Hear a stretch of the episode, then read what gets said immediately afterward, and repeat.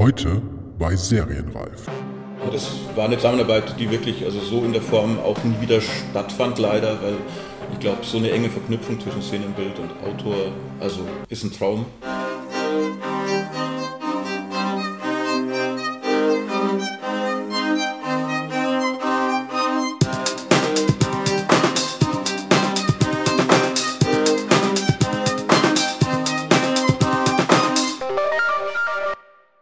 Herzlich willkommen bei Serienreif, dem Podcast zum deutschen Serienjahr. Mein Name ist auch in Staffel 4 und im dritten Jahr Jens Meyer. Nach einem guten Monat Pause melde ich mich wieder zurück und trotzdem liegt bereits der erste große Serienstart hinter uns. Amazon hat bereits Ende Januar die neunte Staffel von Pastewka veröffentlicht und ich habe das starke Gefühl, dass dies nicht die letzte gewesen sein wird. Was schön wäre, denn nicht nur, dass die Comedy-Serie von und mit Bastian Pastewka im nächsten Jahr ihren 15. Geburtstag feiern würde, sondern auch, weil dann vielleicht doch noch einmal die Möglichkeit besteht, einen oder eine der Mitwirkenden oder sogar Herrn Pastewka selbst einmal in diesem Podcast begrüßen zu können. Aber auch so freue ich mich über die vielen wunderbaren Gäste, die ich hier in den kommenden Wochen und Monaten wieder begrüßen werde können. Die hiesige Serienlandschaft wächst schließlich immer weiter und weiter und so gibt es natürlich immer wieder genug zu besprechen. Neben größeren und bekannteren Namen unter den Serienmacherinnen will ich aber auch nach wie vor diejenigen ausführlich zu Wort kommen lassen, die vielleicht nicht so im Fokus stehen, wenn es um die Berichterstattung geht, deren Arbeit zum Gelingen einer guten Serie aber ebenso wichtig ist. Deswegen freue ich mich besonders, in dieser Auftaktepisode eine echte Koryphäe ihres Fachs begrüßen zu dürfen. Denn Klaus Rudolf Amler ist einer der gefragtesten Szenenbildner des Landes. Seit den 90er Jahren hat er schon bei unzähligen Spielfilmen mitgewirkt, für seine Arbeit bei Das finstere Tal von 2014 unter der Regie von Andreas Prochaska, der übrigens gerade auch äh, bei der neuen Das Boot-Serie Regie geführt hat, hat er sowohl den deutschen, den österreichischen und europäischen Filmpreis erhalten. Aber er hat auch für zwei der wichtigsten deutschen Serien der letzten 20 Jahre Sets gebaut, darunter KDD Kriminaldauerdienst im ZDF, Regelmäßige Serienreifhörerinnen kennen diese wichtige Vorreiterserie schon aus vielen Erwähnungen und zuletzt für die erste und zweite Staffel von vier Blocks, die hier natürlich schon mindestens genauso oft erwähnt und besprochen wurde. Ich muss zugeben, ich wusste nicht so genau, was mich in dem Gespräch erwarten würde, ob mir nach 20 Minuten die Fragen ausgehen würden, weil ich nichts mehr zu den Sets der Serien zu fragen hätte, aber glücklicherweise war das nicht der Fall, im Gegenteil. Amler ist ein Filmkenner und Liebhaber und man kann sich mit ihm stundenlang über Filmkultur unterhalten und das zeigt wieder einmal, wie wichtig es ist, alle Gewerke in die Film- und Serienproduktion einzubinden und im großen Kreativteam zusammenzuarbeiten. Was Amler beispielsweise über seine Zusammenarbeit mit dem Autor Orkun Erdner bei KDD erzählt, ist außergewöhnlich, man hat aber auch sofort das Gefühl, dass es eigentlich genau so laufen müsste. Bevor es mit dem Gespräch weitergeht, hier noch einmal die Möglichkeit, mit mir und dem Podcast Kontakt aufzunehmen und Feedback, Fragen, Kritik, Lob und Einladungen auszusprechen. Schreibt einfach an mail at serienreif-podcast.de oder meldet euch bei Twitter über serienreif oder direkt an jens-meyer mit AY oder schickt eine Nachricht über die Facebook-Seite zum Serienreif-Podcast.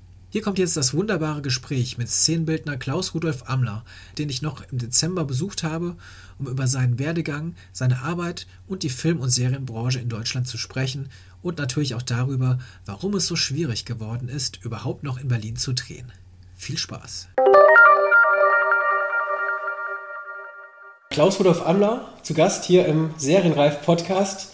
Auch hier wieder, ich habe die Ehre, bei dir zu Gast zu sein. Also ist nicht ganz hundertprozentig korrekt ausgedrückt. Erstmal vielen Dank, dass ich, dass ich hier sein darf und dass du Lust hast, mit mir ein bisschen zu sprechen. Ja, kein Problem, vielen Dank, dass ich äh, dabei sein darf. Um dich erstmal vorzustellen oder zumindest warum du vielleicht in diesem Podcast, der hauptsächlich jetzt sich erstmal mit deutschen Serien beschäftigt, äh, warum du da bist.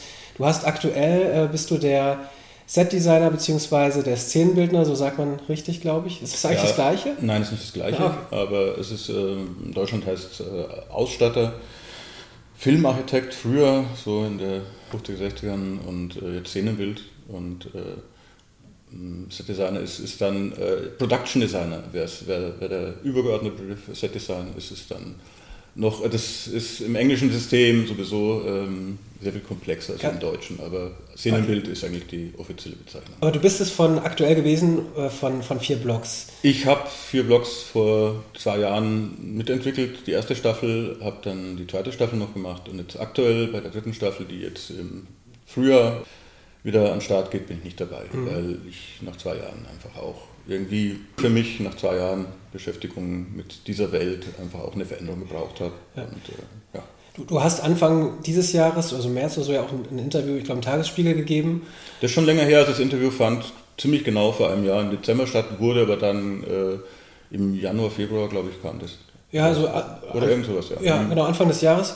Und da hast du es im Grunde ja auch schon angekündigt. Das, selbst da habe ich jetzt eben nochmal gelesen, hast du äh, gesagt, okay, äh, bei der, dritten, bei der potenziellen dritten Staffel nicht dabei, weil genug von Berlin oder so. Ja, das war, also man, äh, das glaube ich, der Titel war damals, das habe ich ja nicht äh, ausgewählt, aber Berlin ist überdreht. Ich habe das mhm. in dem Interview gesagt, dass, dass Berlin ähm, einfach nicht mehr die Möglichkeiten bietet und mir auch wahnsinnige Probleme bereitet hat die letzten Jahre. Und ich bin aber dann prompt äh, durch ähm, Umstände, die jetzt äh, auszuführen zu lang dauern würde. Also ich habe eigentlich ein Filmprojekt angestrebt, was ein Kinofilm gewesen wäre im Ausland, wo aber die Parameter einfach für mich dann so schlecht waren oder so äh, unglücklich äh, dann doch verlaufen sind, dass ich mich äh, entschlossen habe, dann doch wieder in Berlin zu arbeiten.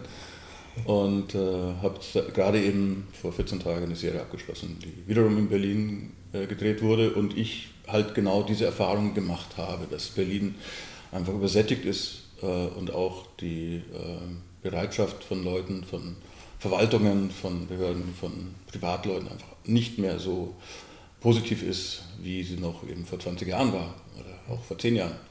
Ja, ist interessant. Also auch da, da müssen wir später nochmal wirklich ein bisschen ausführlicher drüber reden, auch über Berlin. Wir haben neulich auch noch einen Artikel von der Kollegin Ulrike Klode, die für DWDL schreibt, mhm. äh, gelesen, auch da, dass ihr ist so, zu, sowieso auch Berlin zu überpräsent, auch was Serien angeht und ja. so weiter. Ne? Das natürlich, man hat Babylon Berlin natürlich sehr präsent. Äh, Dark, die Netflix-Serie, wurde auch hier im um Umkreis gedreht. Dogs of Berlin, genau. Ähm, ich ich habe auch, ich wohne auch nicht, ähm, wohne ja auch hier so im Umfeld Kreuzberg, Neukölln. Und äh, in diesem Sommer waren ständig überall Sets, über die man gestolpert sind. Ja. Ich glaube, es waren alles äh, Serien, Serien ähm, Sets, die da irgendwie gedreht wurden. Aber das, das würde ich gleich wirklich nochmal ausführen. Ähm, erstmal, also du hast das gemacht und ja, aktuell, ich weiß nicht, ob das die Serie war, die du genannt hast, äh, Schuld, glaube ich. Ähm, Schuld, Staffel 3. Staffel 3 ja, genau, wurde also, so auch im, mhm. im Sommer bis wahrscheinlich jetzt, dann hast du ja gesagt, bis genau, eben so, also ich, so gedreht. Ich habe hab zwischen, zwischen der zweiten Staffel von vier Blocks und Schuld hatte ich jetzt irgendwie vier Wochen Pause und dann ging es weiter. Okay. Und das waren jetzt auch wieder viereinhalb, fünf Monate. Ja. Also die, ich glaube, also Moritz bleibt treu in der Hauptrolle oder in der Rolle des... Des Anwalts, ja, das ist Ferdinand von Schiras. Ja. Der, der bei uns anders heißt, aber ähm, ja, es sind vier Folgen jetzt gewesen und äh, mit Nils Silbrand als Regisseur. Und es war eine sehr schöne Zusammenarbeit und äh, es sind auch, ich, ich, ich finde Ferdinand von Schirach durchaus interessant. Ähm, aber jede Serie hat halt, und da besonders, ähm, weil ich eigentlich nur Projekte, Projekten arbeiten will, wo ich ähm, mitentwickle, also wo ich, wo ich das Kind äh, quasi mit äh, äh aus der Taufe hole, wie sagt man? Ja, aus der ja, Taufe und, oder so. Und, ähm, weil es einfach viel spannender ist. Und ähm, äh, Schuld ist ja die Fortsetzung von Verbrechen, also gab es schon mal eine Serie. Und die haben halt schon eine Tonalität äh, äh, vorgelegt, die, die man dann auch zu erfüllen hat. Und das ist ja nichts Schlechtes, aber ich fühle mich einfach wohler, wenn ich ähm, etwas Originäres, wenn ich halt wirklich von Anfang an ähm, mitwirken kann und dem Ganzen auch einen bestimmten Look, was einfach spannend ist, einen Look zu entwickeln hm. und äh, nicht einem Pfad folgen, der einfach schon ja, eingeschlagen ist. Wobei ja dann ähm, wahrscheinlich dann, um, um da noch kurz drauf einzugehen, bei Schuld, zumindest der Vorteil ist, dass das ja, ich glaube, es sind ab, also waren, glaube ich, immer abgeschlossene äh, kleine Folgen. Genau, das sind die das heißt, kleinen Spielfilme. So auch eigene Welten dann ja wahrscheinlich immer für jede Folge so ein bisschen entstehen. Ja, das, ne? das, ist, also das, das war das eigentlich das, das wirklich das Schönste im Projekt, waren, dass die vier Geschichten sehr, sehr unterschiedlich waren. Es ist auch eine finale Abschlussfolge, also es gibt danach keine Schuld mehr. Und ähm, also wir haben das Ende auch inszeniert und ähm, die Folgen sind so unterschiedlich und ähm, was auch ein großer Anreiz war, mit David Bennett, also der Schauspieler von Oscar, der Blechtrommel, zu drehen, das war für mich dann, wie ich das gehört habe, war für mich eigentlich der ausschlaggebende, sage ich. Also nicht nur, dass das auch für mich in den Zeitplan gepasst hat, aber mit David Bennett zu drehen, war für mich ein großes Highlight bis jetzt. Ja. Wenn man ein Filmfan ist, äh, mhm. dann ähm, ist das einfach schon was grundsätzlich was Besonderes. Ja, und vor allem ist es der erste Kinofilm, den ich wirklich äh, so bewusst in der Kindheit als Film wahrgenommen habe. Ich war vorher schon oft im Kino, aber ich glaube, den werde ich nie vergessen. In München in einem leeren Kinosaal, ich war der einzige Gast und den damals als 13-, 14-Jähriger zu sehen, das hat doch mein Filmbewusstsein oder meine, meine Wahrnehmung von Filmen äh, entscheidend geprägt und äh, das ist ein Erlebnis, was ich nie vergessen werde. Das glaube ich. Und das, ich meine, Oskar Matze hat also mhm. dieses, dieses, Kind auch wirklich und dieses Bild mit der Blechtrommel und man kennt dieses Tausende dieser, oder nicht Tausende, aber viele dieser Bilder und das, äh, ich habe ja, nicht im Kino gesehen, aber. Ähm, aber der Blick von ihm einfach, also nicht, nicht sein Blick, also in die Kamera, sondern, sondern der Blick auf die Welt durch seine Augen und äh, dass man sich halt mit ihm identifiziert hat und, und dass, dass man sich auf einmal auch so schräg gefühlt hat, wie er war und diese, dass es kein normales Kind war, erlaubt einem so viele Möglichkeiten im Kopf, dass man eben zwischen, ja, Perversion ist es ja nicht, aber zwischen sehr unangenehmen Momenten zu absoluten Glücksgefühlen hin und her geschmissen wird. Und, und äh, also es ist einfach ein unglaublich intensiver Film und wenn man ihn als Kind quasi noch präsentiert bekommt, ist es ja umso stärker, glaube ich. Okay, ja, also ähm, das ähm, ein, ein, gutes Argument, äh, ein Projekt zu machen. Ja, auf alle Fälle. ähm, wenn man noch mal kurz ein bisschen zurückgeht, also wir hatten diese, diese Serien und ich möchte so ein paar Sachen auch durchaus ansprechen, die du, die du gemacht hast. Ähm, noch, aber noch mal ganz am Anfang, du hast München genannt, du bist in Ingolstadt geboren, stimmt das? Ja, das ist in der Nähe von München und ja. äh, das ist so 70 Kilometer von München. Genau. Und ähm, hast als erstes, wenn das auch stimmt, äh, Innenarchitektur studiert, ist das oder äh, ja, ich, ich habe eine ähm, Ausbildung auch sogar. Ja, ich habe vorher, ich habe vorher eine Schlosserausbildung, ich habe die Schule abgebrochen mit mit mit äh, 15 und habe irgendwie da keinen Sinn gesehen, dass ich jetzt irgendwie etwas lernen soll, was ich eh nicht fürs Leben brauche und bin dann wirklich von der Schule ab ohne Abschluss und habe dann, da gab es so eine ähm, berufsübergreifende Maßnahme für Leute, die einen Job verloren haben, für Alkoholiker, für äh, nicht Auszubildende und bin dann drei Jahre lang am Schraubstock gestanden für die Audi und es galt dann, ich habe so, ähm, das war Hälfte Praxis, Hälfte Theorie, also habe dann eben notdürftig Mathe und, und, meine Sachen so gelernt, dass ich halt dann so eine Art äh, äh, Abschluss hatte, aber damit konnte ich halt noch nichts anfangen und habe dann über zweiten, dritten Bildungsweg, über Abendschule, über Fachoberschule und so weiter, habe ich dann Innenarchitektur studiert in Rosenheim, weil ich gewusst habe, dass ich Innenarchitektur als Basis brauche für Szenenbildstudium. Also ich habe damals mit 18 gewusst, dass ich Szenenbild machen will und ähm, habe mir dann den Weg halt so durchgekämpft, um über Innenarchitektur äh, Inhalt, äh, äh, Szenebild zu studieren. Das habe ich dann auch gemacht in München erst bei äh, der Hochschule da und habe aber in dem Augenblick, wo ich, ähm, ich war nie in München oder in Bayern sehr glücklich, äh, die Art und Weise, wie man da ähm, arbeitet, das sind immer bestimmte Seilschaften, es gibt bestimmte Gruppen, denen man angehören muss, ansonsten kommt man nicht weiter. Es gibt Leute, die halt das immer schon so getan haben und eine gewisse Freiheit war da nicht möglich. Und ich habe gleich gemerkt, dass ich da nicht reinpasse und habe dann zum Glück nach eineinhalb Jahren ähm, im Adi-Kino München bei einem Vortrag von Ken Adam, dem Cinemabildner von unter anderem den ganzen James Bond-Sachen. Er hat noch viel tollere Sachen gemacht, finde ich, zum Beispiel Dr. Strangelove. Ähm, auf alle Fälle, ich habe diesen Vortrag gesehen und da war eben auch Alfred Tirschmeier und Jan Schlubach, beides äh, Professoren hier an der äh, HFF Konrad Wolf in, in Babelsberg und ich habe die danach angesprochen und gemeint, könnt ihr mich aufnehmen? Er hat gemeint, komm. Und dann bin ich gekommen und dann, ich weiß nicht, ein, zwei Monate später war ich in Berlin. Und das war nicht beabsichtigt, aber da ging es halt dann für mich erst richtig los mit dem, dass ich das machen konnte, was ich eigentlich wirklich wollte. Ja, ich finde es interessant, dass du gesagt hast, okay, du wolltest das im Grunde zumindest seit einem gewissen Alter immer schon ja. ähm, das, genau das tun. Und ähm, da würde ich, mich, würde ich mich jetzt schon fragen oder würde würd mich interessieren, wie, wie du darauf kamst, dass, du, dass, dass, dass das ein Thema ist, weil man muss ja erstmal, zumindest auch erstmal realisieren, dass, es, dass das überhaupt ein Job ist. Also wenn man Filme guckt, ähm, muss einem ja auch erstmal klar werden, es gibt da Menschen, die diese, diese Sets, äh, die, diese Szenen bilden äh, und äh, Sets äh, machen.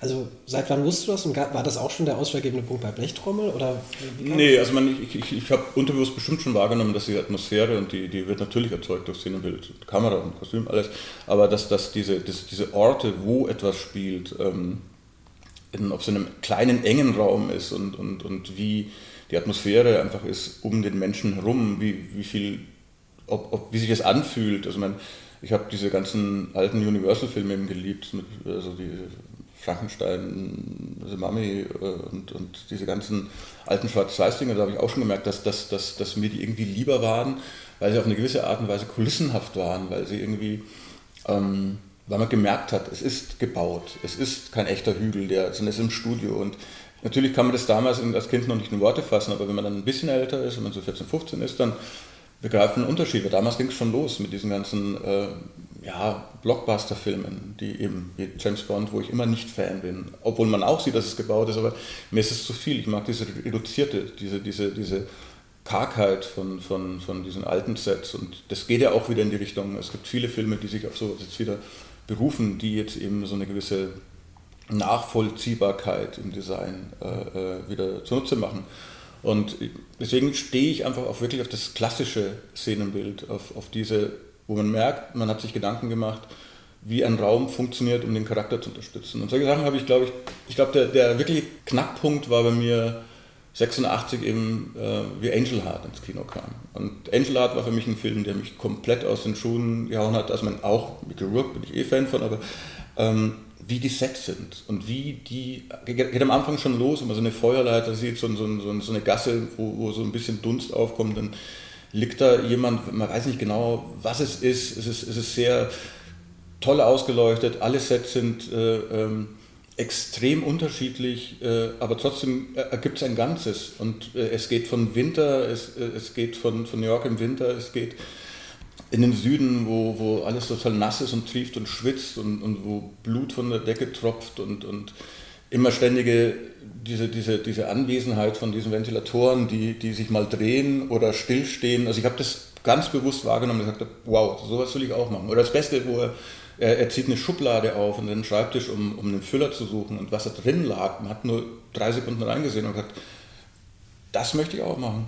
Ich möchte, möchte mit diesen Mitteln quasi eine Atmosphäre erzeugen und, und, und das nicht nur spannend machen, sondern greifbar und, und äh, patinah, ähm, dass, dass Dinge eben wirklich so aussehen, als wenn sie eben schon seit 50 Jahren da stehen und dahin gehören. Und das ist, das ist trotzdem, obwohl es nicht kulissenhaft ist, spürt man trotzdem die, ich will nicht sagen, dass es artifiziell ist, aber es ist, man, man spürt das Bewusstsein dahinter, die, die, die, Intention. Und, und das äh, war wirklich der Film, wo ich gesagt habe, ähm, das, das mache ich. Auch da greife ich jetzt vielleicht, weil es ein bisschen verallgemeinert ist, schon ja. mal voraus. Aber würdest du sagen, im deutschen Film und auch vor allen Dingen im Fernsehen wird auf sowas äh, oft zu wenig Rücksicht genommen? Also mir geht es oft so, wenn ich Sachen sehe und finde es oft ein bisschen... Ähm, ich weiß, es ist vielleicht die Gefahr, dass es jetzt gegen in Richtung Bashing äh, mhm. gegen die eigene, gegen die Branche geht, aber ich finde es, bin oft finde es ein bisschen enttäuschend, auch wenn ich Räume in Film- und Fernsehproduktionen sehe und die sehen irgendwie so meiner Meinung nach lieblos aus und sagen überhaupt nichts aus. Und irgendwie finde ich das oft, finde ich, dass da, mir scheint ein bisschen wenig reingesteckt wird manchmal. Also momentan kann man einfach sagen, man hat gar nicht die Zeit und Möglichkeit, sehr viel reinzustecken. Wenn man anschaut, was äh, für ein, also nehmen wir mal das, das, das klassische deutsche TV-Zugpferd Tatort oder Polizeiruf, wenn man anschaut, was in den letzten zehn Jahren sich an den Budgets verändert hat oder wie die rumgeschoben werden. Es gibt immer weniger Drehtage. 19 Drehtage, 20 Drehtage, wo es für 24, 25 waren. Es gibt für jeden Bereich, für Kostüm, für Ausstattung, ähm, es gibt einfach viel zu wenig Geld. Wo es vorher noch 100.000 Euro waren, sind es jetzt vielleicht 50, 55, 60 maximal. Du musst kämpfen, dass du fünf mehr kriegst. Die, Sets, die Anzahl der Sets werden aber auch nicht weniger. Und 90 Minuten zu füllen, muss man halt dann bei so einem Tatort äh, 25 Sets, 30 Sets irgendwie, irgendwie hinzaubern. Man hat da oft nicht die Möglichkeiten. Und was ich halt dann versuche, ist, wenn ich, wenn ich dann eben mit sowas konfrontiert werde, ich sage, ich, ich ähm, versuche möglichst wenig mit, mit Eingriffen in, ins Mobiliar. Klar, natürlich muss, muss das passen, aber ich, ich, ich versuche mehr die Oberflächen ähm, an die ranzugehen, dass man halt wirklich äh, ähm, die bricht, dass man, dass man nicht einfach sagt, okay, wir hängen ein großes Bild hin und stellen halt zwei Pflanzen und dann ist es das, weil man nicht mehr Geld hat. Und ich versuche dann sogar die Pflanzen und das Bild wegzulassen und sage einfach, wir gehen da mit Farbe ran. Wir, wir, wir versuchen eine Tapete, irgendwas, dass man, aber es kommt halt auf das Projekt drauf an. Manchmal ist es auch so ein leerer, karger Raum, der scheiße ausschaut, genau richtig. Das kommt auf das Projekt drauf an, es kommt auf das Format an, es ist, ähm, aber letztendlich versuche ich schon immer, dass, dass also ich glaube, dass Reduktion schon eine Form ist, etwas zu fokussieren, wenn man, wenn man bestimmte Empfindlichkeiten ausdrückt. Aber wie gesagt, es kommt ganz darauf an, wie halt diese Figur wirken muss. Aber eigentlich habe ich nichts gegen Filme, die nackt sind. Korismeke ist auch so ein Mensch, den ich total bewundert. Natürlich sind diese Filme sehr artifiziell. und äh, Sind schon sehr stilisiert. Also ja, stilisiert, aber, aber, aber, deswegen funktionieren sie nicht weniger. Hm? Nee, nee, also ich, wenn, man jetzt, wenn man jetzt zum Beispiel I Hired a Contract Killer vergleicht mit, mit äh, das, das, das Leben der Amelie, das wunderbare Leben der Amelie, hm, ja, äh, wo man sagt, man, klar, es sind, sind, sind äh, ich glaube, äh, der hat wahrscheinlich ein, ein, Zehntel von dem gekostet, äh, I Hired a Contract Killer, aber, aber da ist halt Farbe nicht als Dekor eingesetzt, sondern als, als, als Seelenzustand. Jede Farbe, Coris Milke selber läuft da, ich habe das von einem Kollegen erfahren, der mit ihm mal gearbeitet hat, läuft mit einem Farbfächer rum und sagt, mit so einem wirklich ganz billigen Rahlfächer und sagt, das muss so und so sein. Der, der, der greift auch da ganz massiv ein, weil er weiß, was er will. Und sowas finde ich hervorragend, wenn man weiß, dass, dass der Typ äh, von einem dunkelblauen Flur in einen schwarzen geht, um dann in einer Bar zu landen, die so und so ausschaut. Und dann, es ist und das macht Sinn. Also ich bin jetzt kein Freund von Farbkonzepten, die man bis zum Erbrechen durchzieht, aber in dem Fall ist es so, dass, dass diese Farbe die Filme ausmacht. Und das sind ganz wenig Props, wenig, die den Raum eigentlich einen gewissen Look geben, sondern es ist diese Farbigkeit. Und da, das, ich würde gerne mal so einen Film machen, obwohl ich habe mal so einen Film gemacht mit Oskar Röhler, Fahr zur Hölle, Schwester. Und TV-Film gewesen, ne? Der RTL, der wurde gleich nur einmal ausgestaltet, weil da gab es irgendwie rechtliche Probleme auch und so und ich glaube, der war zu krass. Also man, der war dann doch, es war so ein mehr oder weniger ein Rip-Off von Whatever Happened to Baby Jane. Ah, habe ich mir auf jeden Fall, das war irgendwie, ich hatte den manchmal aufgeschrieben, ja, 2001 oder sowas, ne? Ja, so, mag sein, ja. Also das kommt, kommt das war, das war äh, 9-11, genau. Da habe ich eigentlich auch so ein, so ein knallhartes Farbkonzept, also das, das sind die Wände wirklich rein lila und gelb und schwarz und so. Und der Film, ich weiß noch, der lief im Filmfest in München und ähm, die Leute waren belustigt, entsetzt und teilweise wirklich abgestoßen. Das ist immer gut, wenn ein Film eine Aussage hat, wenn man, wenn man und ich glaube, wir wollten damit auch die Leute verschrecken. Das gehört ja noch, ist noch relativ ähm, zu Beginn äh, deiner deiner Berufslaufbahn, was das angeht. Also ich glaube, ich habe mir als erstes, mhm. als erstes Spielfilm notiert, wobei du hast auch, glaube ich, vorher, ich habe jetzt nur bei, bei Szenenbildern tatsächlich geguckt, du hast auch andere Sachen gemacht. Ich habe der Bunker tatsächlich als ersten, ähm, seit 98, das müsste ein Pro-7-Film oder sowas gewesen sein. Mm, ich weiß gar nicht, ob ich vorher als, als, als alleiniger Szenenbild, ich glaube 97 war noch was davor, ähm, aber ich habe vorher halt als, als äh, äh, Art Director, das ist praktisch äh, sowas ähnliches wie, ja, also wenn man Zuarbeiter des Szenenbildners, also man, der die Sets dann übernimmt und dann für den Look der Sets sorgt und so weiter, habe ich, hab ich äh, mit, mit Dave Book äh, Lyra Nächste gemacht und, und äh, der Laden, so eine Dreiteil von Stöttnatter oder noch ein paar andere Sachen. Oder Kondom des Grauens, mein erster Kinofilm, wo ich als Art Director gearbeitet habe. Ja, weil natürlich ein, äh, ein, ein, ein cineastischer Höhepunkt in der deutschen Filmlandschaft der 90 So schlecht ist der nicht. Wenn man sieht, der, der, der ist, der ist äh, also total positiv gealtert, weil es ist wie, wie ähm, es ist, also sowas würde heute nicht mehr produziert werden. Es ist so ein so gegen den Strich gebürstetes Produkt gewesen und war sehr mutig und natürlich den Publikumsgeschmack, also nichts gerade, also mein, auf, auf den Geschmack zugeschnitten und das fand ich damals von Martin Walz, Regisseur, sehr mutig, dass er sowas sich getraut hat und alle Beteiligten waren voll bei der Sache. Also das war ein, eine sehr gute Stimmung mit dem Film. Ich wollte es eigentlich, sollte auch gar nicht respektierlich klingen. Ich habe den äh, Film ehrlich gesagt nämlich noch nicht mal gesehen. Ich erinnere mich einfach nur an die Diskussion damals. Mhm. Da wurde ja wirklich verrissen. Das war dann, glaube ich, echt der nächste nach Der bewegte Mann. Ja, und, also nach der nächste ähm, ja. Ralf König, genau das nächste Ralf König Projekt, ja. Filmprojekt nach der und Alle haben gedacht, das wird halt sowas. ja. Und dann war die Ohrfeige, die saß. Ja, das war schon, war schon ganz gut. Ja, genau. Ähm, Aber der Bunker ist, ist ich, ich, glaube, es gab noch vorher was, ich habe meine Vita jetzt auch nicht so ad hoc äh, in der Reihenfolge. Das war, das war ein Film in Tschechien, der, der so äh, Die Hard äh, ähm, rüberkam und aber mit relativ großem Aufwand in, in, in Prag und Umgebung inszeniert wurde. Hans Horn der Regisseur, ein guter Freund von mir. Und ja. Ich, ich erwähne es auch nur, weil es das äh, Drehbuch von Orkun Erdner war. Ja, und, äh, den ich, den ich sehr schätze, den, den ich, mit dem ich sehr gerne dann bei KDD Kriminaldauerdienst zusammengearbeitet genau, habe. Und das, das war eine Zusammenarbeit, die wirklich also so in der Form auch nie wieder stattfand, leider, weil ich glaube, so eine enge Verknüpfung zwischen Szenenbild und Autor, also ist ein Traum. Katrin Breininger, die Produzentin von Hoffmann und Voges, die, die ich vorher schon bei dem anderen Projekt kennengelernt habe, hat irgendwie einen Narren an mir gefressen und hat dieses Projekt lange Zeit entwickelt und hat mich dann ähm, dazugezogen und hat gemeint, Klaus, könnt ihr das spielen? Welchen? Und dann sind wir eigentlich, weil es war nicht klar, dass es Berlin ist. Es hätte auch Frankfurt oder, oder, oder, oder was anderes sein können, ich weiß nicht. Und wir haben uns dann in Kreuzberg angesiedelt, gemeinsam. Und ich habe da eine unglaublich lange Vorlaufzeit gehabt. Das waren, glaube ich, bestimmt ein Dreivierteljahr. Um das komplett, da gab es eben außer Orkan und mir eigentlich niemanden. Es gab noch keine Regisseure, es gab keine Schauspieler, kein gar nichts. Und wir haben Redakteure ähm, und Produzenten und mich. Und diese ersten Buchversionen, die aber schon relativ klar waren, also gab es jetzt nicht tausend Veränderungen, sondern das war eine gute Buchvorarbeit und der Grundplot, die ganze, die ganze Bibel, die Linie für die erste Staffel war eigentlich schon ziemlich, äh, die stand schon da. Und wie gesagt, ich hatte unglaublich lange Zeit, ähm, diese Sachen ähm, erstmal zu verorten, wo was spielt und dann, es war ein unglaublich großer Studiobau auch für die damalige Zeit, der stund halt dann auch drei, über drei Jahre, der war riesig, das ist Polizeirevier Innen, wo wir auch, also man hatten so ein bisschen so eine Idee, in welche Richtung es gehen sollte. Es gab das Shield, diese, diese mhm.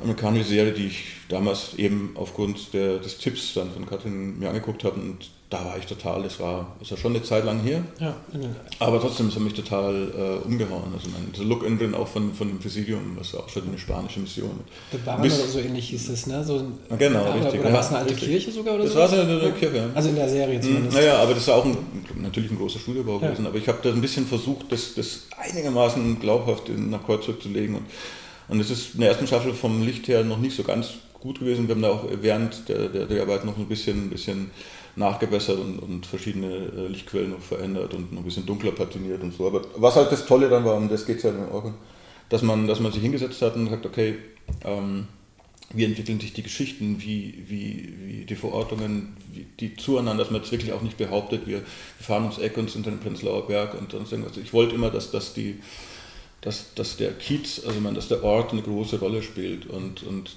da habe ich wirklich unglaublich viel auch ähm, weil ich eben Zeit hatte, die Motive alle selber gesucht. Es gab diesen riesengroßen Studiobau und es gab eine Studiofläche, die daneben war, wo ich eine, Grundwohnung eingebaut habe. Also es war eine Vierzimmerwohnung mit so einem kleinen Treppenhaus und, und dann auch mit so einer Außenfassade, die ich immer wieder verändert habe. Ich habe je nachdem, wenn wir gesagt haben, okay, da, da, passiert etwas Spezielles in der Wohnung, die wir keinem Motivgeber zumuten können, habe ich dann in diesem kleinen Studiokomplex gearbeitet, habe dann Altbaufenster eingebaut, habe die rausgenommen, dann Neubaufenster eingesetzt. Also ich habe diese Wohnung praktisch wie ein kleines Studio verwenden können. Und die habe ich bestimmt 20 Mal verwendet. Ähm, und das war, war so meine Idee, um erstens mal nahe dann wenn man sagt, im Polizeirevier, dass man gleich nach nebenan gehen kann. Und vor allem war es halt für die Schauspieler auch, auch, auch toll, dass man ähm, vorher sich Sachen, wenn es ein bisschen kompliziert geworden ist mit Stunt oder mit, mit SFX oder was, sich das dann vorher ein bisschen anschauen konnte. Weil ansonsten haben wir wahnsinnig viele Umzüge gehabt. Wir haben teilweise an einem Tag eben zwei, drei Sets gehabt. Und habe ich auch versucht, die möglichst nahe zusammenzulegen, dass man nicht viel Umzugzeit hat. Aber die Authentizität, ich glaube, angesichts des Verbrechens kam danach. Und ich weiß, dass Dominik Graf, Matthias Glasner, der die ersten Folgen inszeniert hat, nach der Premiere von der ersten Folge eine hymnische SMS geschrieben hat. Und Matthias war da auch, glaube ich, ziemlich stolz drauf. Und ich glaube, äh, damals hat Dominik Graf sehr auf uns geguckt. Und weil sowas war vorher nicht möglich, dass man eine Geschichte durcherzählt, dass das nicht irgendwie ähm, ein Cliffhanger oder sonst irgendwas, das ist das eine Story gewesen. Von Anfang an. Die, die Figuren haben sich einfach so weiterentwickelt. Und man, man musste auch schon dranbleiben. Wenn man eine Folge zehn Minuten nicht gesehen hat, war man verloren. Und das fand ich total schön. Und das war auch so. Mm, dass man die Zuschauer gezwungen hat, ein bisschen da, dabei zu bleiben. Das war, glaube ich, die erste Serie, die in Deutschland sowas überhaupt verstanden hat. Jetzt ist es Usus, jetzt macht es ja jeder. Aber ich glaube, Kriminaldauerdienst war ein ganz, ganz wichtiger Schritt in die Richtung. Also wenn man das als wichtigen Schritt sehen will, aber wenn man sagt, man macht Serie, dann so, fand ich damals. Und ähm, aber nochmal auf Orkun zurückzukommen, dass wir standen teilweise wirklich, wo ich gesagt habe, Orkun, mein, im Buch steht so und so, ich habe da was gefunden, das ist ein bisschen anders, schauen wir es uns gemeinsam an. Wir haben Ortsbegehung gemacht mit dem Autoren ohne Regie. Und, und äh, wo er gesagt hat, ah, interessant, äh, können wir so und so machen. Oder ich habe damals, ähm, äh, kam meine Tochter auf die Welt und, und, und ähm, war im Krankenhaus und äh, die Hebamme hat mir damals gesagt, dass ihr Mann, der, der als Notarzt irgendwie arbeitet in dem Krankenhaus, da schon wieder wahnsinnig viel von diesen Tilidin-Opfern reingekommen sind. Ich meine, what the fuck ist Tilidin? Und dann hat sie mir erzählt, dass es ein, eben so ein Schmerzmittel ist, was die Kiddies, also damals war das neu, dass die nehmen, um äh, schmerzunempfindlich zu sein und so gepusht sind, dass sie sich gegenseitig so schwere Verletzungen zufügen, dass sie teilweise mit heraushängenden Gedärmen da eingeliefert werden. Und da dachte man, wow, interessant, natürlich schrecklich, aber und da habe ich damals mit Organ telefoniert, kennst du Tilidin? Ich meine, äh, ja, aber ich meine, pass auf, weißt du, was momentan in Neukölln oder allgemein in Berlin passiert? Und wir haben, einen Monat später haben wir das gedreht. Wie, wie, wie die ganze Gang von KDD praktisch äh, einen Schulhof nachts ähm, äh, äh, da dazu stößt, wie, wie 30 Kiddies mit Metallgegenständen auf sich einprügeln, sonst irgendwas. Also man, dieser, dieser, so ein bisschen die Lindenstraße, aber halt dann doch auf einem anderen Niveau. Und ähm, solche Sachen waren da möglich. Wir haben sehr eng zusammengearbeitet und, und es ist halt wirklich eine, eine totale Enttäuschung. Man, damals gab es einen Grimme-Preis und viel Aufsehen und sonst irgendwas. Und dass die Quoten so miserabel waren. Also miserabel, also so, trotzdem, miserabel waren sie nicht, aber so schlecht waren, dass, dass die dann eingestellt worden ist. Und ich habe noch nie erlebt, dass, ich weiß nicht, Manfred Zapatka, der, der war so wütend. Meine, klar hat es ihm auch so ein bisschen ein Comeback beschert und mit dem zu arbeiten war auch absolut fantastisch. Aber alle Schauspieler, wir haben bei der letzten Klappe, ich weiß noch, wo Andreas Bohaska hat die letzte Folge gedreht in der Staffel, wir haben wirklich geheult.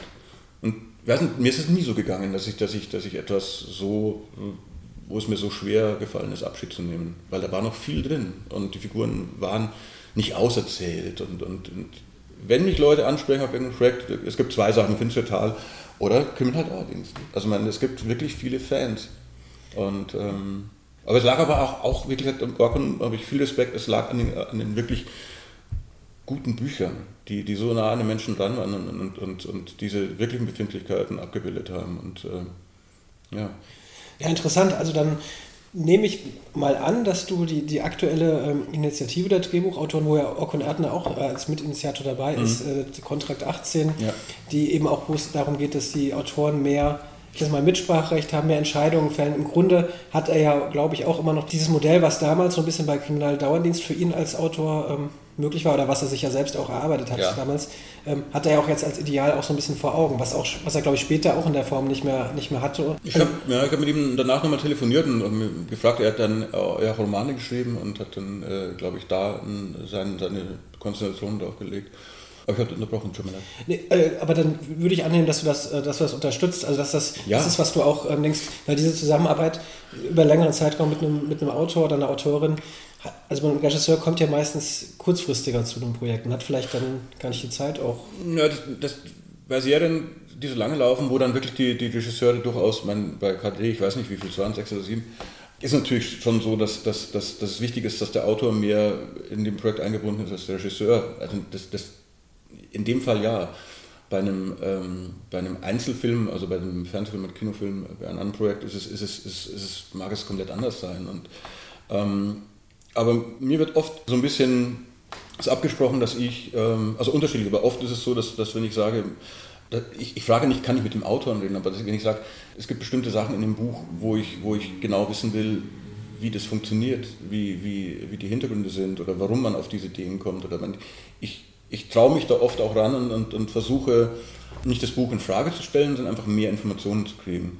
Und, ähm, und oft auch, wo ich sage, was wäre, wenn, wenn man es wenn anders macht. Und viele Produktionen, ähm, man, wollen diesen Kontakt überhaupt, überhaupt nicht. Natürlich würde ich es erst über den Regisseur spielen und nicht jetzt gleich zur Produktion gehen, sondern man arbeitet ja ich hauptsächlich mit dem Regisseur an dem Buch. Wenn ich ein Buch lese, treffe ich mich mit dem Regisseur und wir reden über das Buch. Und dann heißt ja nicht, okay, ich verstehe das nicht, äh, wo ist der Autor, aber man, es gibt dann einfach ähm, oft Punkte, wo man sagt, es wäre wär gut, wenn man gemeinsam nochmal drüber reden könnte.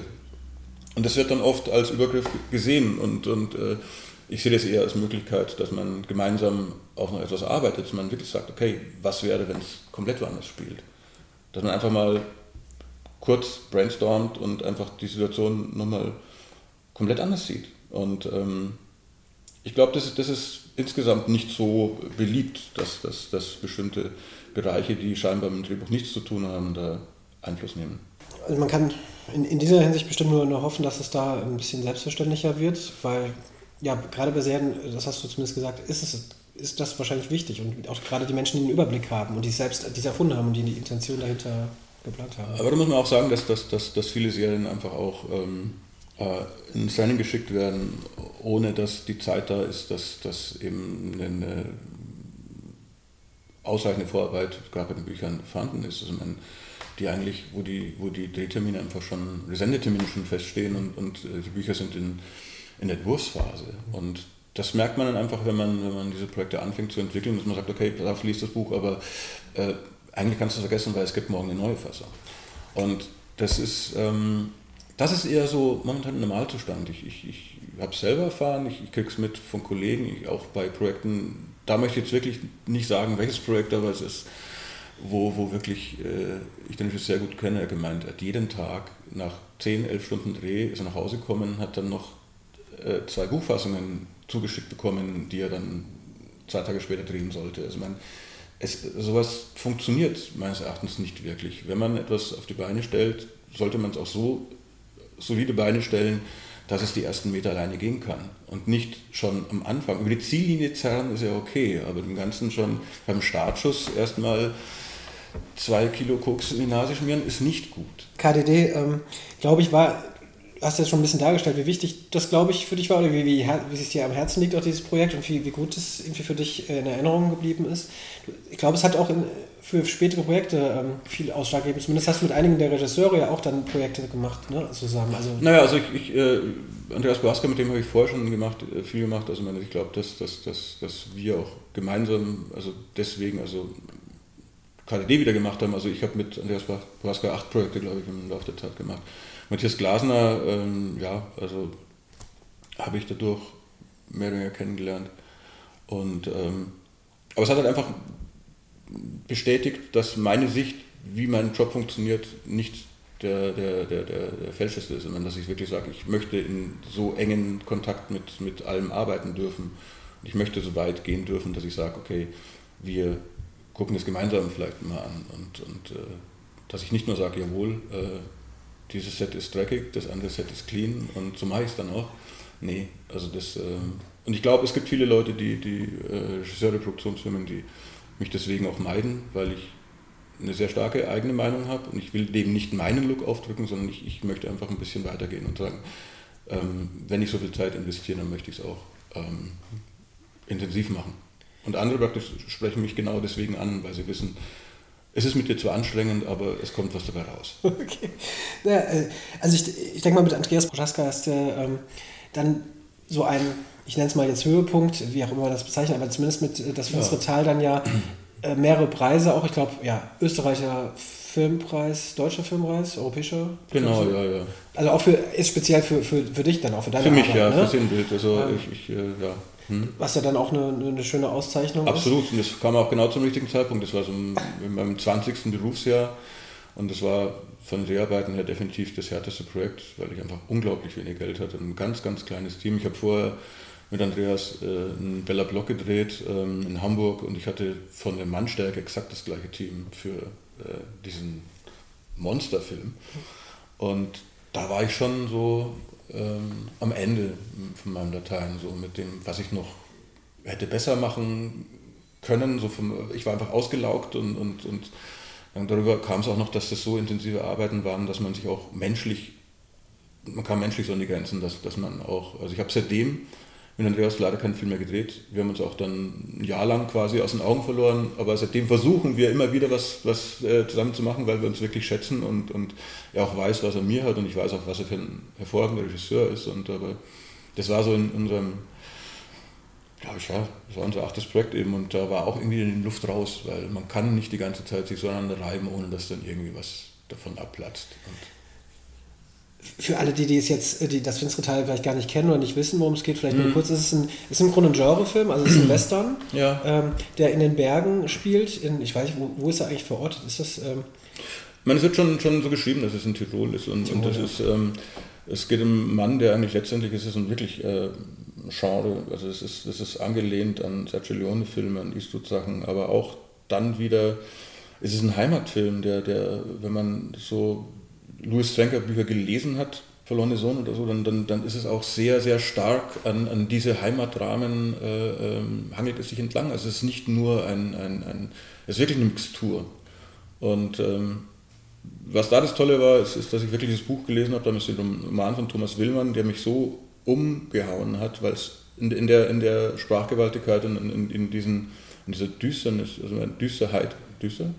Ja, äh, Düsternis. Heart of Darkness. Ähm, äh, gab es in Deutschland nichts Vergleichbares. Das, das war ja Joseph Conrad oder, oder, oder, oder hm, wie heißt der? The Road, äh, Cormac McCarthy. Ja, McCarthy. Das ist also im ersten Vergleich mit Cormac McCarthy, finde ich, wenn man ich will jetzt nicht vergleichen, aber die, die, die, bei mir hat das halt die Schlippen gezogen in meinem Kopf. Und ähm, ich habe das Buch gelesen und das war wirklich das erste Mal, dass, dass, wo es mir so ging. Ich meinte, wenn das verfilmt wird, ich, ich, ich schneide mir einen linken Daumen ab, wenn, wenn, ich, wenn ich das machen kann. Und es war einfach so eine intensive Beschäftigung damit, dass ich sage, ich muss es machen. Und das war jetzt nicht zwanghaft, aber es war einfach intensiv für mich drin.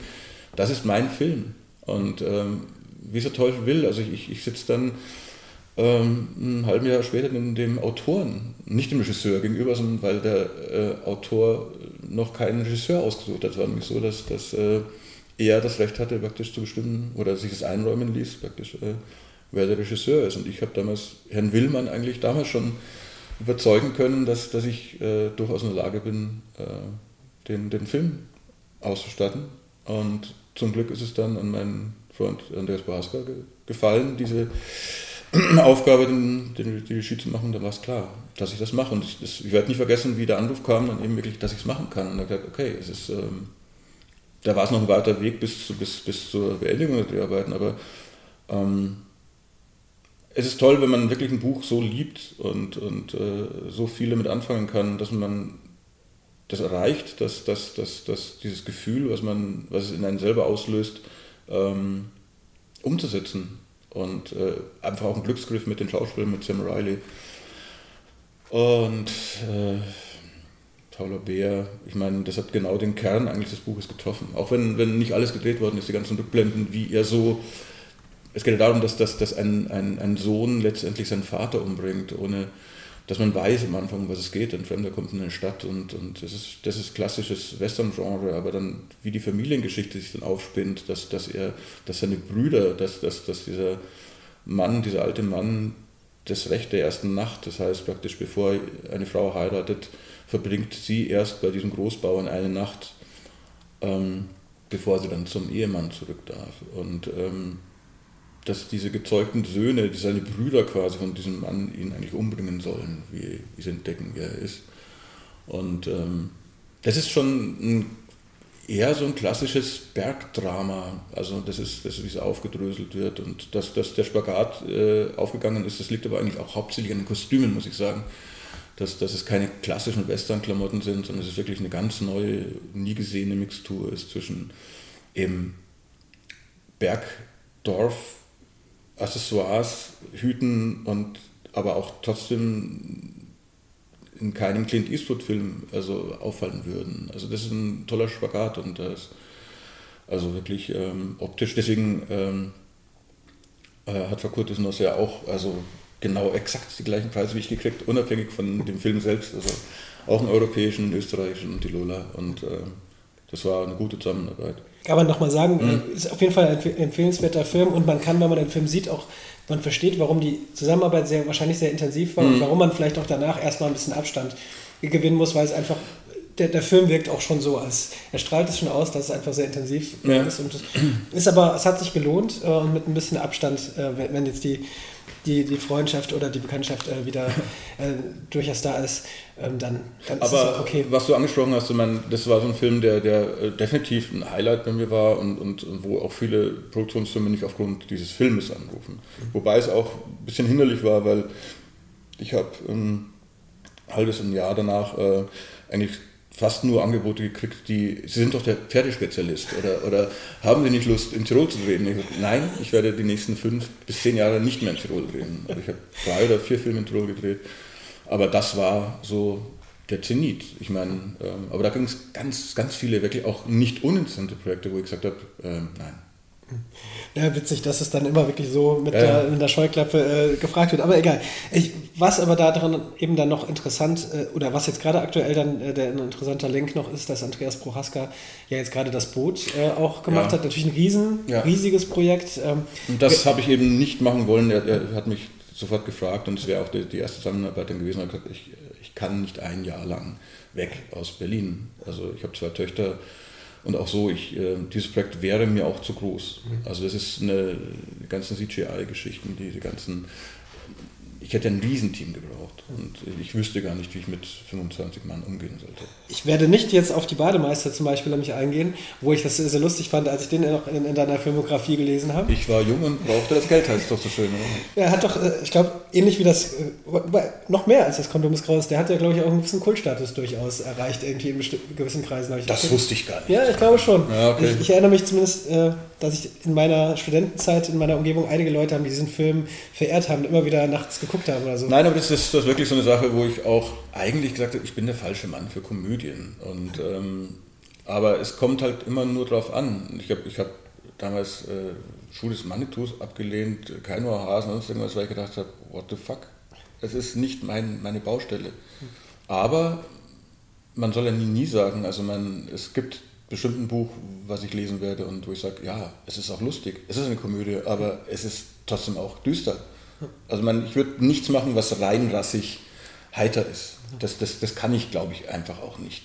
Also ich habe äh, äh, diese Sitcom Bewegte Männer für Konstantina gemacht und das war ein Grauen. Also ich habe mich jeden Tag da reinquälen müssen. Aber ich dachte, es interessiert mich nicht, welchen Gummidildo er jetzt wieder unterm Bett findet und was seine Mutter von ihm denkt und das ist mir alles eigentlich Wurst.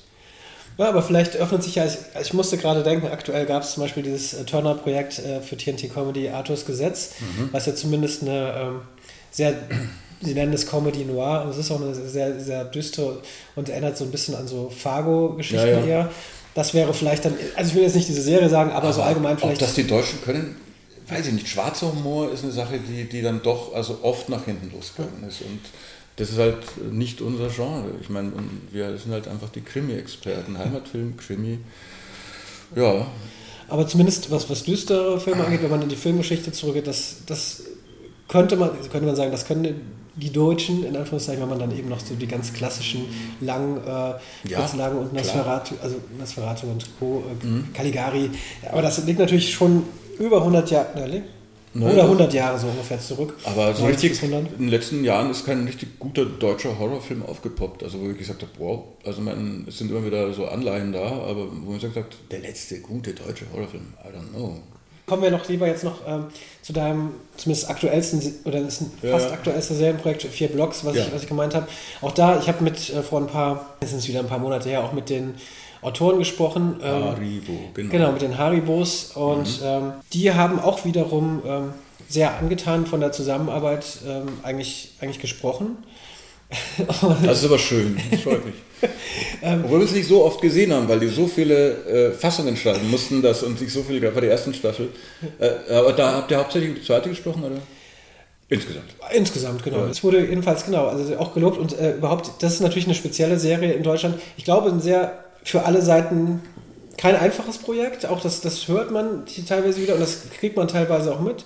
Und ich glaube, und da will ich jetzt gerade gar nicht zu sehr drauf eingehen, ich glaube, die zweite Staffel schien mir auch sehr kräftezehrend zu sein. Ich war aber du auch hast die zweite gesehen? Ich habe die zweite gesehen. Ich war bei der, bei der Premiere auch dabei. Ach, dann haben wir hätten wir uns sehen können. Ja, aber es war ja natürlich ja, ja, nicht klar. so. Es waren ein paar Leute da. Ja. Äh, und was für mich da auch so auch schon da durchschien, war, dass alle auch durchaus erwähnt haben, dass es, oder zumindest durchscheinen lassen, dass es sehr kräftezehrend war. Das kam so für mich rüber. Also ich glaube, es war sehr wenig Zeit auch da. Es ging ja auch wirklich relativ schnell zwischen, den zwei Staffeln. Lag jetzt anderthalb Jahre zwischen der Ausstrahlung zumindest. Ja, so schnell war es jetzt nicht, aber es war relativ ähm, schnell klar. Also mein, dass, dass es vor Beendigung der ersten Staffel gab es ja schon die Ankündigung in der Presse, dass es eine zweite gibt.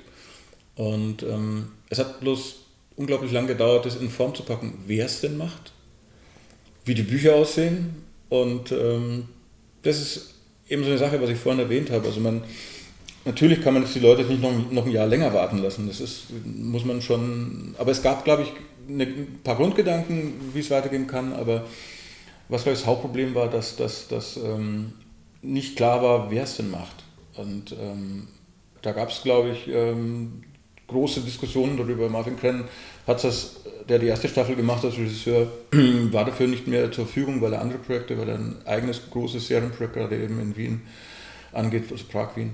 Und das war damals schon in Kinderschuhen und er wollte sich mehr Zeit widmen und dann hat er so eine Art ähm, Showrunner, also praktisch ein übergeordneter, wie, eine, wie, so ein Producer, ein kreativer Producer, der dann eigentlich soll es ein Regisseur werden, dann hat das nicht funktioniert, dann hat sich das immer weiter, wo dann schon eigentlich, wo man in den Startlöchern war, wo die Zeit wirklich sehr gedrängt hat, dann wurde es schon einmal verschoben, eine gewisse Zeit, wo ich gesagt habe, wer macht es denn nun? Und dann hieß es, ja, es gibt einen, aber der kann nicht, dann wir mischen das, wir machen zwei, ich meine, wie zwei. Äh, und dann waren es, am Ende waren es wirklich zwei Regisseure, zwei Kameramänner, ein Team, mit dem dann angefangen wurde, wurde zu arbeiten. Aber ansonsten, man dreht dann eine, eine Serie durcheinander. Das heißt praktisch, man, man dreht dann nicht, nicht chronologisch. Also haben wir bei der ersten Staffel ja auch nicht gemacht, sondern man dreht die Sets ab. Wenn man praktisch in einem Hauptmotiv ist, dann wird es halt abgedreht für Folge 1, 4, 7. Und dann, das konnten die halt alles nicht machen. Also das, dadurch hätte ich eigentlich sofort, hätte ich eine Stunde kalkulieren müssen oder nachrechnen, hätte ich schon gesagt, wir brauchen 20, 25 Prozent mehr Budget, weil wir das, den Ort wieder neu anfangen müssen, weil, weil das wieder ausgeräumt, wenn man eine Mietwohnung hat, dann komplett wieder hergestellt werden muss und so weiter. Das wurde aber alles nicht eingerechnet. Das wurde nicht berücksichtigt, dass dadurch, dass wir zwei Regisseure haben, das Ganze wesentlich komplizierter wird. Und wie das dazu kommen konnte, ist mir so ein bisschen ein Rätsel, muss ich sagen. Ich habe immer, wie ich Projekt, ich habe zugesagt, nach einiger Bedenkzeit, die wirklich lang war, weil ich gemerkt habe, dass es, dass es äh, schwierig wird, dass es so kompliziert wird war uns allen nicht bewusst. Und dass wir es trotzdem hingekriegt haben, also man, ist auch wieder eine Sache, die ich. Vor zehn Jahren hätte ich, hätte ich, hätte ich wahrscheinlich in der Mitte des Projekts irgendwie einen Nervenzusammenbruch gekriegt. Mittlerweile hat man ja einiges erlebt und man weiß, wo, wo man sich zurückziehen muss und weil man Schaden erleidet und man sagt, okay, ich richte jetzt meine Energie auf diese Sache und äh, lasse es andere mal schleifen. Weil das ist vielleicht nicht so wichtig. Das ist nicht, dass das im Look sich niederschlägt, aber es gibt halt hinter den Kulissen Dinge, die, die man dann halt einfach ähm, vernachlässigt. Weil man es muss, weil ansonsten, wie gesagt, äh, und das ging, glaube ich, bei den Autoren, die haben, glaube ich, die härtesten ähm, Kämpfe auszutragen gehabt, beziehungsweise die haben am meisten abgekriegt, mhm. weil einfach viel auf. Und er schreibt es halt mal so. Und es gab am Tag fünf verschiedene Menschen, die da Mitspracherecht hatten und da will ich jetzt nicht sagen, wer es war, aber es waren, es waren Menschen, die eigentlich nicht nur im Serienbereich, sondern allgemein in solchen Produktionsabläufen kein Mitspracherecht haben. Aber es gab die und die haben versucht, ihr eigenes Ding auch da äh, wiederzufinden. Und es hat das alles wahnsinnig erschwert. Und ich habe die Haribus oft gesehen, wo wir uns gesagt haben, was tun wir gerade? Kannst du mir sagen, was wir da drehen? Ich meine, nein, aber du, kannst mir bestimmt sagen. Und Klaus, wie schaut's aus? Wie schaut's aus? Ich meine, äh, ich hatte eine Idee. Äh, und dann haben die die Idee umgesetzt. Ich habe dann mit, mit diversen Leuten darüber gesprochen. Super, so machen wir es. Eine Woche später, nein, ist totaler Käse, weil er kommt daraus, flieht dahin, macht das und das. Ich meine, ja, aber, nein, vollkommen egal, aber das machen wir jetzt so. Also es, es war Brainstorming. Es war wie in einer Theatergruppe für, für Laiendarsteller. Ich will es nicht schlecht machen. Ich, nur unsere Befindlichkeit war so jeden Tag am Limit, ähm, ähm, in einem, an einem Gehirnfrequenzen-Modi, äh, Beta-Welle, also wirklich oberstes Level, 20.000 Hertz, und man sagt, eigentlich müsste man jetzt sofort zusammenbrechen. Und das ging uns oft so. Man sagt, man muss sich rausziehen und dass daraus noch was geworden ist, man, ich glaube, das, das, das ist nur so, weil wir alle fucking Profis sind und weil man einfach sagt, okay, the show must go on. Das ist blöd, aber, aber letztendlich ist es so, weil ähm, ab einem bestimmten Zeitpunkt bringt es überhaupt nichts mehr zu resignieren oder irgendwie zu sagen, aber so geht das nicht, sondern man macht es einfach. Also da, dafür muss ich dann wiederum sagen, das Ergebnis ähm, ist doch dafür auch äh, wirklich dann beachtlich. Äh, hat dann wahrscheinlich wirklich mit dem, mit dem Profi-Sein dann auch zu tun. Das ist ganz am Ende, wenn man alles zusammennimmt. Ja.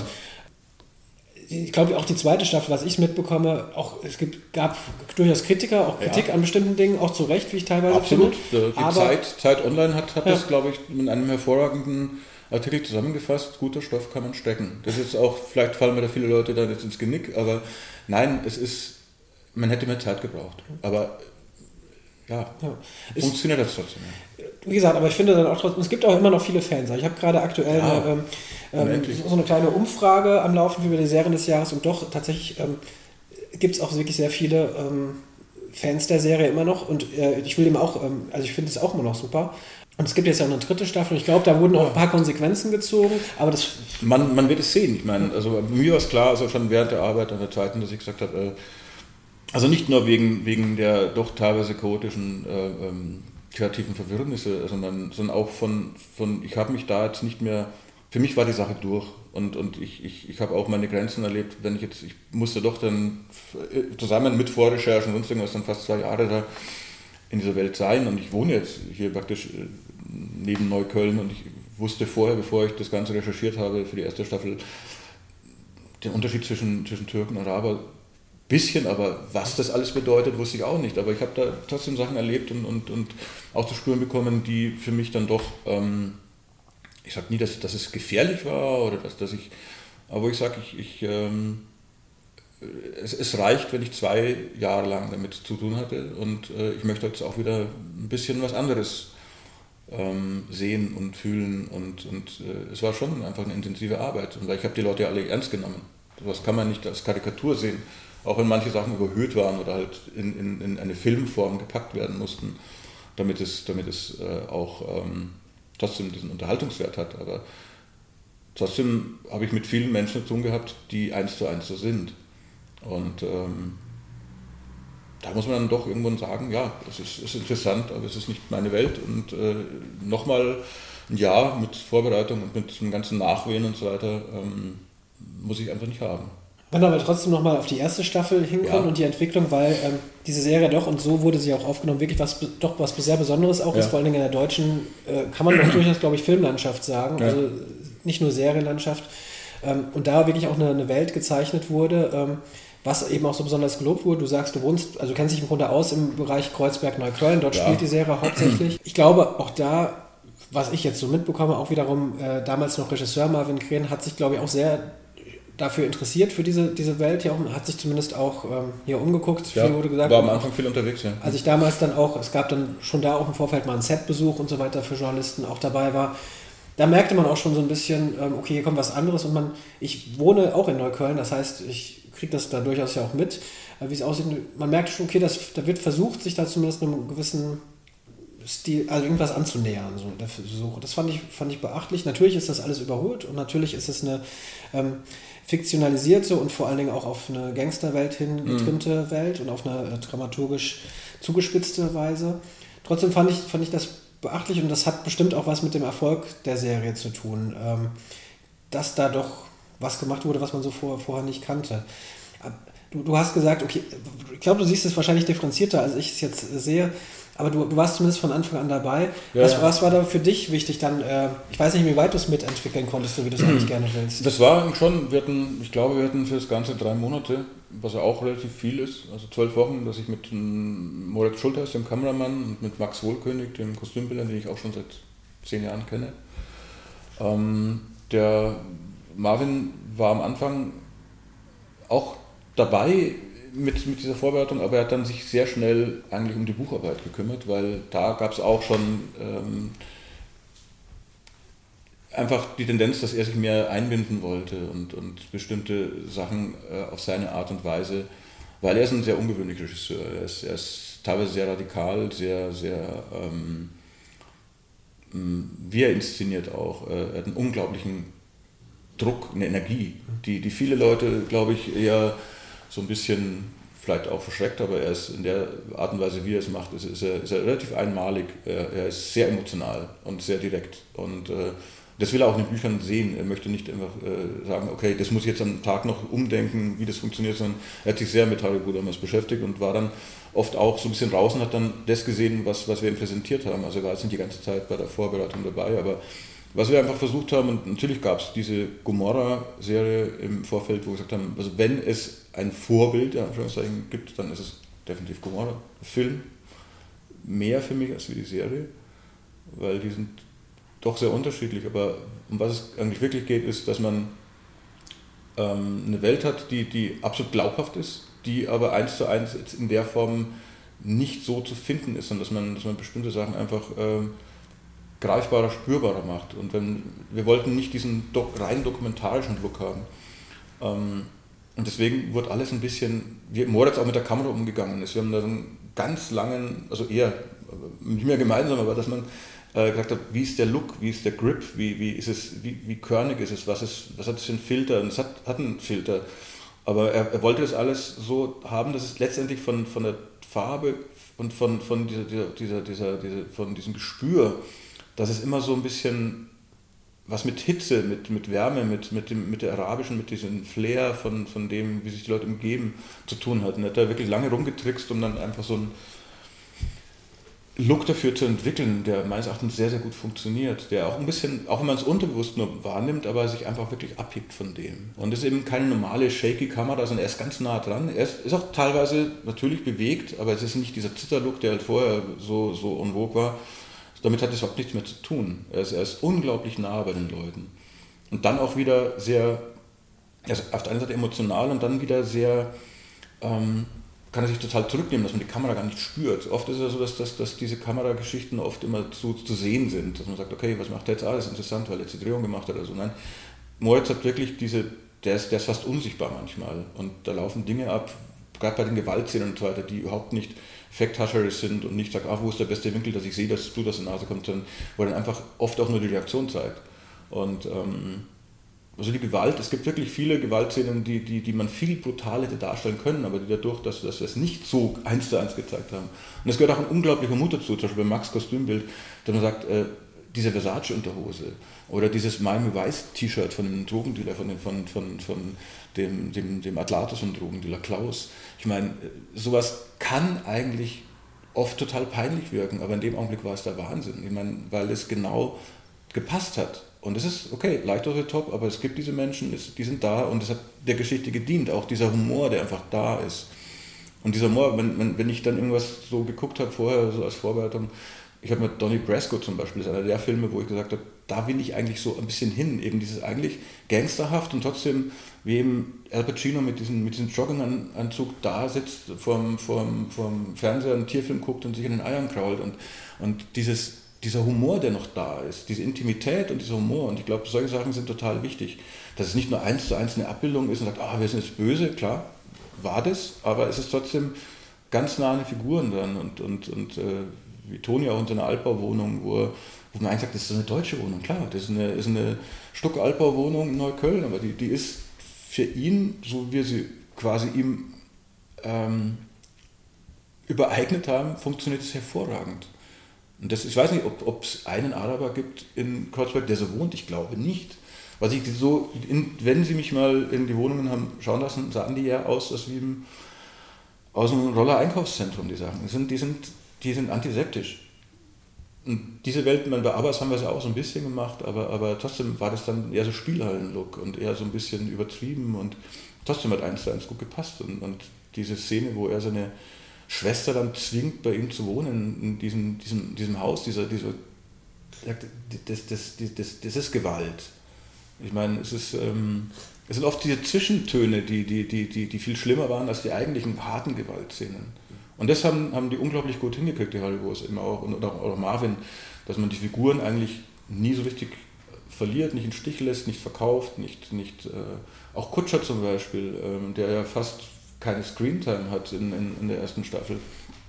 Also mein, äh, das ist schon der Hammer. Ich meine, mein, dass man so eine Figur erschafft, die so viel, wie er kurz vor der Zelle steht, wie, wie Toni da einen Tag im Knast verbringt, sich auf den Stuhl setzt, aufsteht und geht. Ich meine, das ist eigentlich eine Theaterinszenierung, aber Womp, der sitzt. Ich meine, es ist eine Mischung aus allem. Also das sind auch so ein paar Räume dabei, wo ich mir einfach dann bei, bei den Rockern, bei diesen Cthulhus erlaubt habe, dann einen Raum komplett einfach mit Gummifolie, einfach das Gummizelt, wo er mit dieser Frau da sie, sie doch ermahnt, dass sie nicht mehr abhauen soll. Und dann, dann der andere Raum, wo ich dann einfach acht Fenster mit so einer pissgelben Plexiplatte zugemacht habe und man kommt rein und sagt mir, was ist das? Ist es irgendwo in der Wüste oder ist draußen irgendwie, äh, irgendwie Napalm-Alarm? Man, äh, es, es, man fragt sich nicht wirklich, weil man hat da die Freiheit gehabt, das zu tun.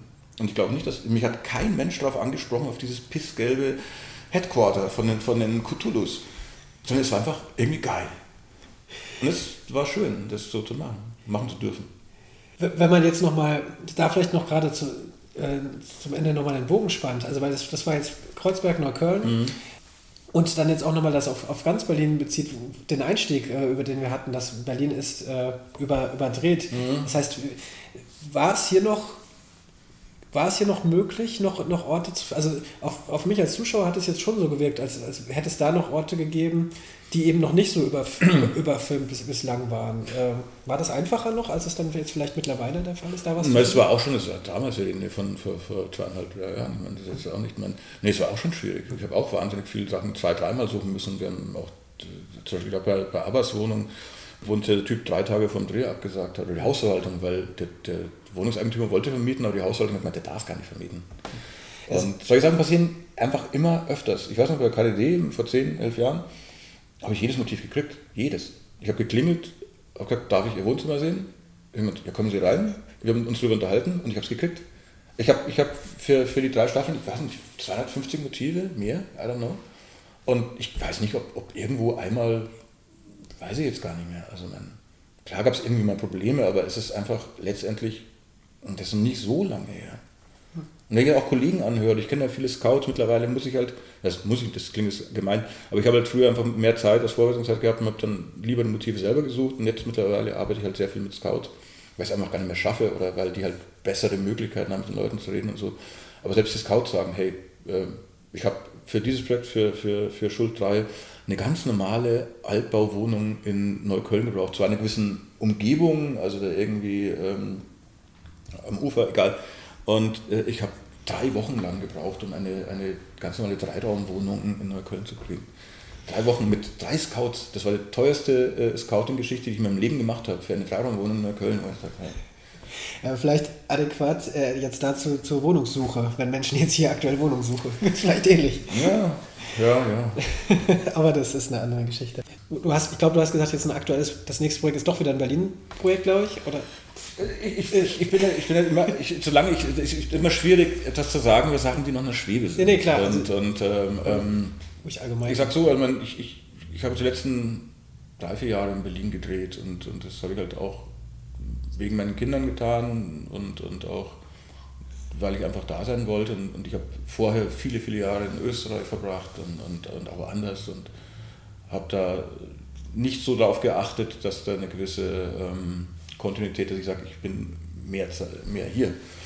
Und ähm, auf der einen Seite geht mir Berlin unglaublich auf den Zeiger, eben aus besagten Gründen. Auf der anderen Seite ist es natürlich schön, auch hier zu sein. Aber ähm, ich denke, wenn ein Projekt käme, was ich, was ich mit meiner Familie vereinen, in einen Klang brächte, dann wäre ich gern mal wieder woanders. Und aber auch nicht bloß um woanders sein. Ich würde nicht in Köln drehen wollen, zum Beispiel, auf gar keinen Fall.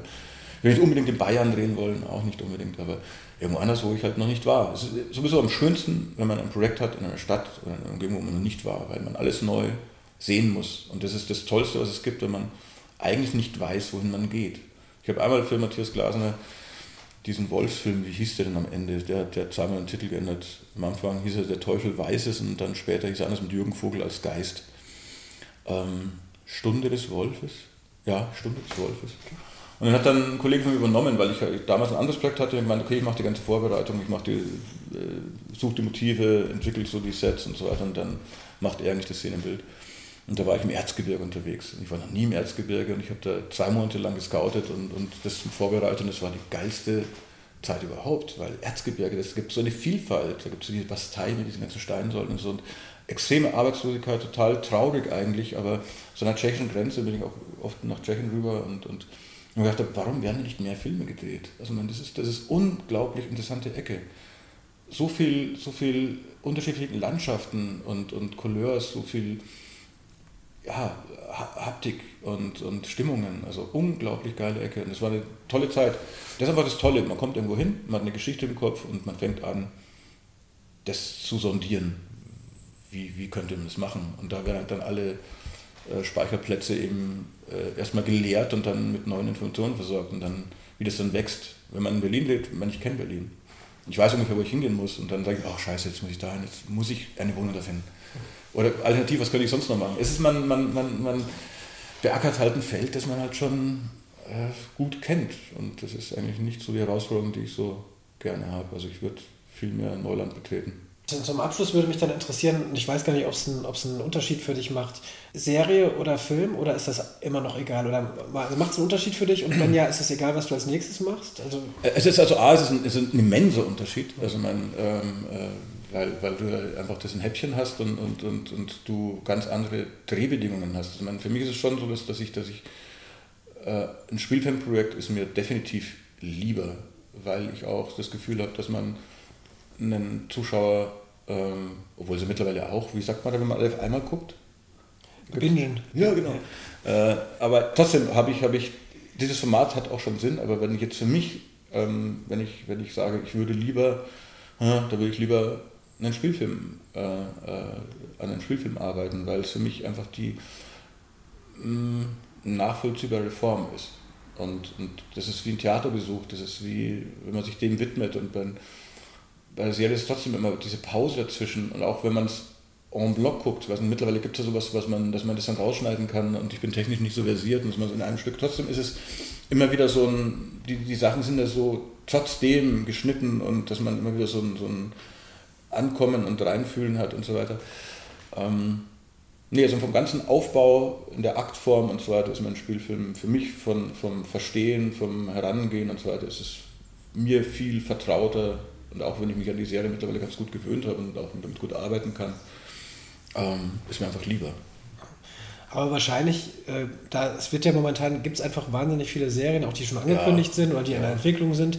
Es ist einfach das immer noch, also vor allen Dingen in Deutschland, ja. nicht weltweit, das Ding. Das heißt, ich nehme an, es werden sehr viele Angebote reinkommen mit Serien. Oder es werden, also die Möglichkeiten sind vielleicht momentan. Also ich habe jetzt die Angebote, die ich jetzt in den letzten Jahren habe, waren eigentlich fast ausschließlich bis auf zwei, drei Ausnahmen, aber ich würde sagen 80 Prozent der, der Sachen, die angeboten kommen, sind Serien. Mhm. Und äh, ich weiß nicht, ob ich das, das jetzt so gut heißen kann. Also deswegen, ähm, ja, sicher für die Produktionsfirmen auch nicht so einfach immer. Siehe Buchentwicklung und sonst irgendwas.